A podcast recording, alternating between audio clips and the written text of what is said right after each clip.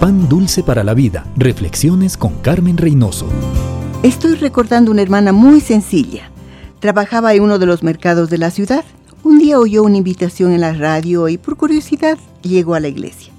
Escuchó el mensaje y luego de la invitación fue la primera en llegar al altar. Yo paré de contar sus invitados cuando conocí al invitado número 60.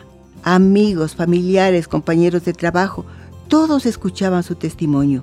Y era tan real el cambio que tenía. Ellos venían a la iglesia a oír el mensaje que hizo el milagro. Casi toda la familia y muchos amigos conocieron al Señor. Algunos aún sirven en la iglesia hoy día.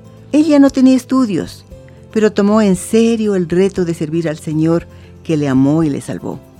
Solo compartió su testimonio y el Espíritu del Señor hizo lo demás.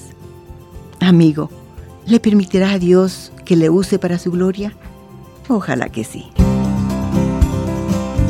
Pan dulce para la vida. Reflexiones con Carmen Reynoso.